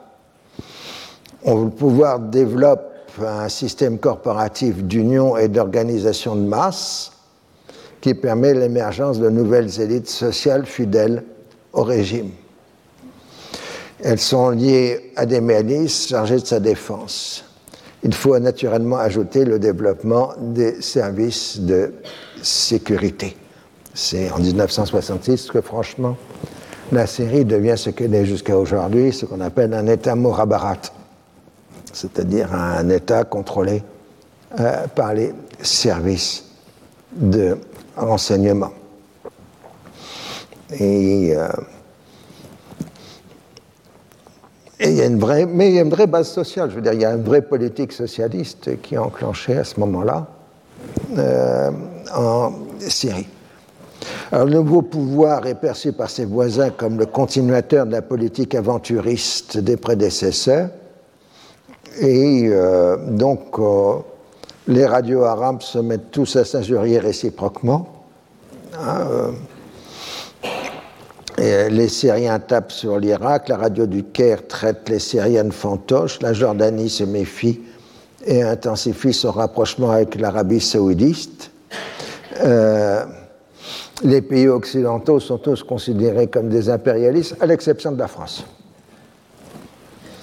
Un petit sommet arabe progressiste se tient en mars 66, euh, mais bon, ça ne donne pas euh, grand-chose. Nasser, le 22 mars, fait un long discours à Suez. Il est d'abord consacré à la situation économique pour affirmer que la RAU n'est pas affaiblie, donc n'est pas contraint de devoir quitter le Yémen. Il défend la compatibilité entre l'islam et le socialisme les frères musulmans, Bourguiba et les réactionnaires sont au service de l'impérialisme. Les vrais athées sont ceux qui gaspillent l'argent des musulmans. Il n'est pas question d'abandonner le Yémen. Les troupes égyptiennes se retireront quand les républicains auront la capacité de se battre seuls. Le 8 avril 1966, Haïkal annonce la couleur. Profitant de l'affrontement entre la Chine populaire et l'Union soviétique, l'impérialisme et la réaction ont pris l'offensive, comme le montrent les différents coups d'État dans le tiers-monde. La République est le prochain sur la liste. Si elle est abattue, Israël triomphera et l'unité arabe sera écartée pour de longues années. Il y a une vraie paranoïa dans le régime nassérien à partir de ce printemps 1966 ils sont persuadés que la CIA veut euh, abattre le régime égyptien. Pour une fois, ce n'est pas le cas. Ça s'est produit dans le passé et ailleurs.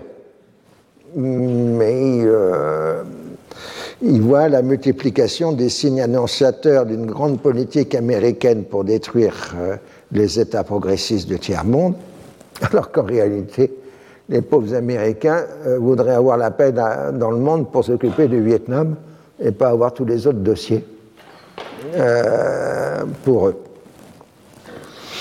13 avril 1966, le maréchal président Abdel Salam Arif meurt dans un accident d'hélicoptère pris dans une tempête de sable. Alors on a dit est-ce que c'est un complot, etc. non, il semble que ce soit vraiment accidentel. Éric Rouault en fait un portrait assez négatif dans le monde. Sous son règne annoncé comme une nouvelle aurore dans l'histoire irakienne, aucun des maux dont souffre le pays ne fut résorbé. La crise économique fut aggravée par des mesures de nationalisation prises à la légère. Le différend avec l'Irak Petroleum Company demeura entier. La situation au Kurdistan pourrit. les conceptions étroites du chef de l'État dans le domaine religieux envenima les conflits interconfessionnels, notamment entre sunnites et chiites. Son mépris de la démocratie ne tarda pas à dresser contre lui tous les partis politiques de la droite à l'extrême gauche. Même le panarabisme passionné du maréchal Arif s'était singulièrement tempéré dès qu'il fut apparu que la République arabe unie s'orientait de plus en plus à gauche. Le président Nasser, qui n'a jamais eu beaucoup d'estime pour son admirateur, soutenait son régime comme un moindre mal. Évidemment, la mort du maréchal président devient suspecte, mais je dis la thèse euh, de l'accident la plus probable. Le Premier ministre Bazaz exerce l'intérim, mais les militaires, voulant conserver le pouvoir, euh, désignent comme successeur le frère d'Abdel Saman Arif, Abdelrahman Arif. C'est une personnalité beaucoup plus faible et le régime ne tarde pas trop à se transformer en une coalition de factions militaires, chacune disposant de clientèle et de loyauté particulières. La lutte pour le pouvoir a ainsi empêché la construction de structures politiques stables et abouti à une instabilité permanente. Elle attise les clivages communautaires et ethniques. Alors certes, on tente, enfin Bazas tente de faire un accord avec euh, les Kurdes en proposant d'accepter le caractère binational de l'État irakien, et on évoque la question de l'autonomie kurde, son contenu territorial et le partage des ressources pétrolières. Ça suffit pour que les bassistes accusent le régime de trahison envers euh, l'arabisme. Alors en Égypte, euh, on a même des tensions, alors que les procès se succèdent dans l'affaire du complot des frères musulmans, avec comme grand méchant Saïd Ramadan. Les autorités égyptiennes découvrent une affaire de contrebande impliquant des officiers supérieurs proches de Ramer. On murmure qu'il y a là une ébauche de conspiration militaire Ekal évoque une tentative infructueuse saoudo-britannico-fréro-musulmane avec application américaine, parce que sinon ce ne serait pas sérieux. Euh, il y aurait eu en fait deux affaires distinctes. La première étant une affaire de contrebande impliquant des membres du cabinet du maréchal, avec introduction en fraude de voitures par Alexandrie et Gaza. Cette fois, Nasser et Ramer ont décidé qu'il ne fallait pas étouffer l'affaire. La seconde concernerait une dizaine d'officiers de rang moins élevé qui auraient reçu de l'argent de l'Arabie saoudite au profit des frères musulmans. La confrérie tenterait ainsi d'infiltrer l'armée en passant par le Yémen. Toujours à la mi-avril, on annonce en Jordanie l'arrestation d'environ 500 personnes de diverses obédiences d'opposition Officiellement, on parle de saboteurs d'origine palestinienne qui se préparaient à déclencher des opérations terroristes en Israël afin de provoquer une guerre. Si le Fatah est bien visé, l'opération concerne l'ensemble de l'opposition à l'alliance islamique et au rapprochement avec l'Arabie saoudite. Dans la foulée, Hussein met fin aux activités de l'OLP euh, en Jordanie ce qui rend impossible toute tenue d'un quatrième sommet arabe. En dépit de cela, Israël continue ses opérations de représailles qui sont ressenties comme autant de tentatives de déstabilisation de la monarchie.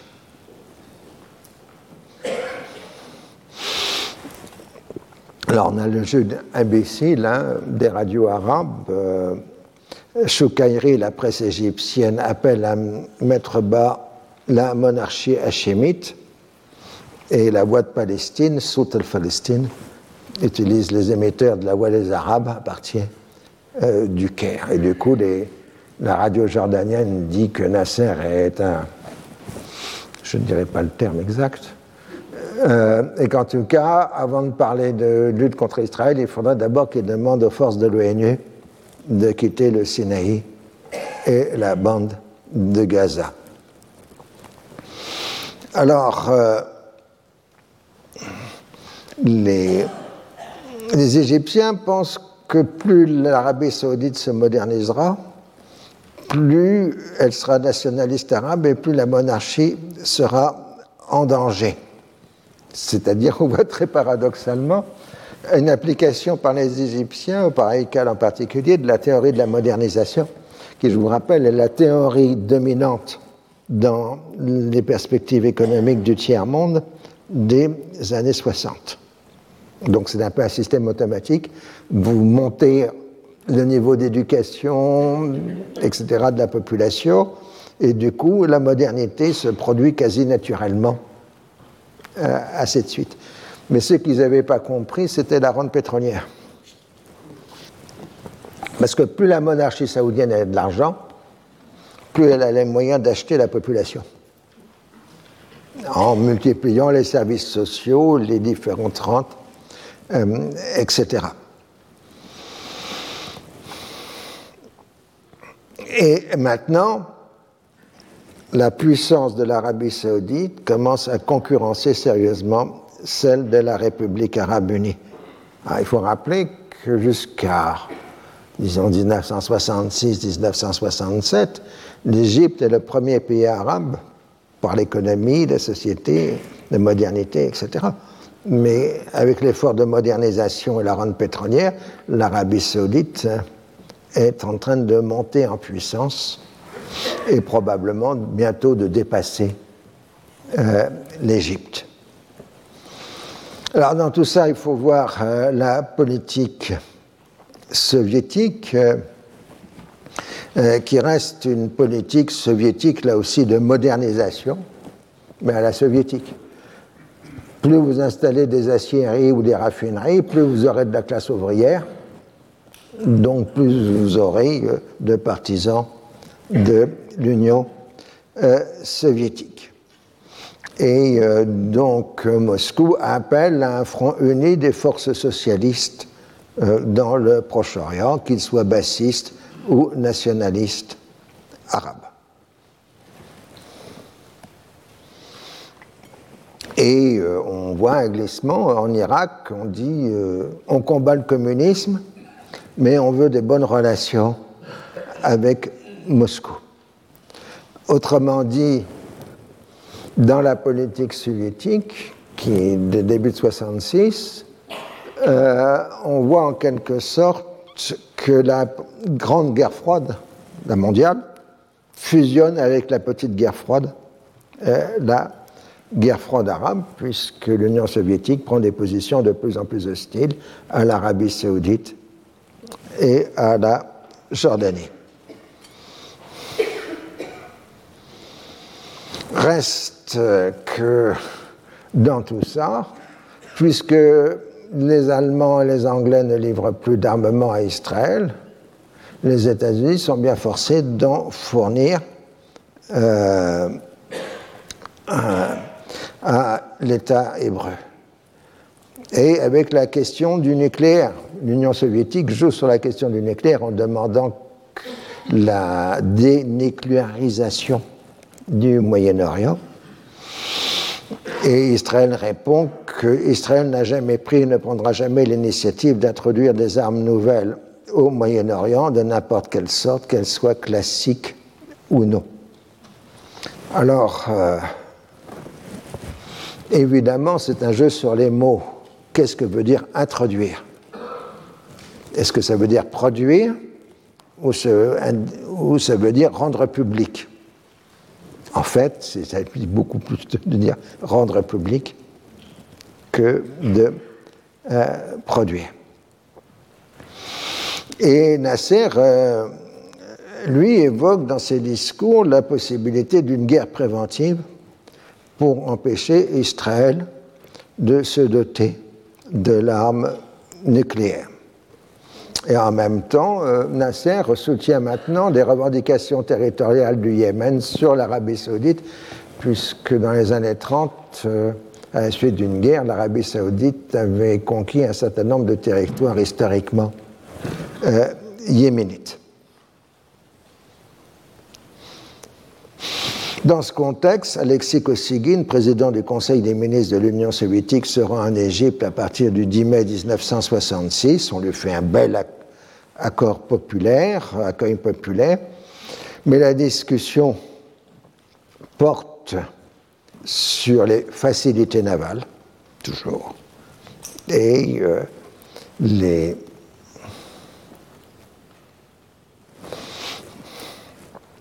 Euh, les Égyptiens multiplient les finasseries pour s'engager les moins possibles. Donc on a officiellement un accord euh, parfait entre les deux pays, mais euh, donc en réalité, les soviétiques s'inquiètent, enfin, se, voudraient absolument que les progressistes arabes se réunissent en un seul bloc, c'est-à-dire qu'ils poussent à un rapprochement entre l'Égypte et la Syrie. Parce que tant que les progressistes sont divisés, euh, c'est une catastrophe pour la politique soviétique. Mais si on pouvait unir les Irakiens, les Syriens et les Égyptiens, on aurait là un bloc socialiste allié de l'Union soviétique. Le problème étant, et nous arrêterons là pour aujourd'hui, que si l'Égypte se rapproche de la Syrie, elle risque d'être contaminée par la politique aventuriste syrienne face à Israël. Alors, euh, je vous laisse dans cette angoisse. Retrouvez tous les contenus du Collège de France sur www.colège-2-france.fr.